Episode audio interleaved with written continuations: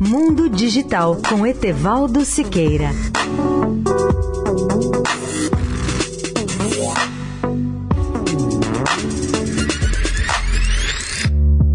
Olá, ouvintes da Rádio Eldorado. Vocês já perceberam que o telefone fixo está perdendo espaço em muitas residências e até nas empresas? Vamos aos números oficiais da Anatel, que é a Agência Nacional de Telecomunicações. No mês de fevereiro passado, o Brasil contava com um total de 40 milhões 550 mil linhas em serviço. Mas a queda do número de telefones fixos em serviço no país nos últimos 12 meses foi de 1 milhão 146 mil linhas. Aliás, essa tem sido a tendência no Brasil e no mundo, à medida que se expande a rede de telefones celulares. Em milhões de famílias, quase todos os membros dispõem de um celular. Por isso, eles cancelam a sua assinatura do telefone fixo.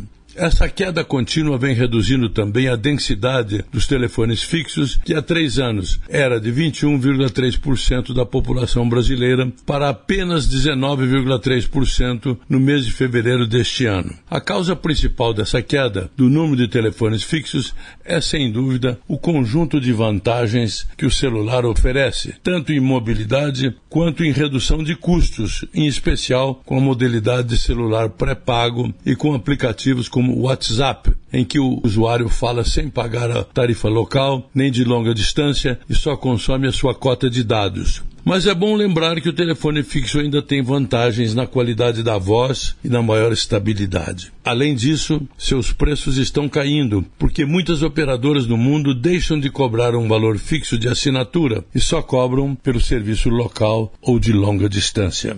Etevaldo Siqueira, especial para a Rádio Eldorado.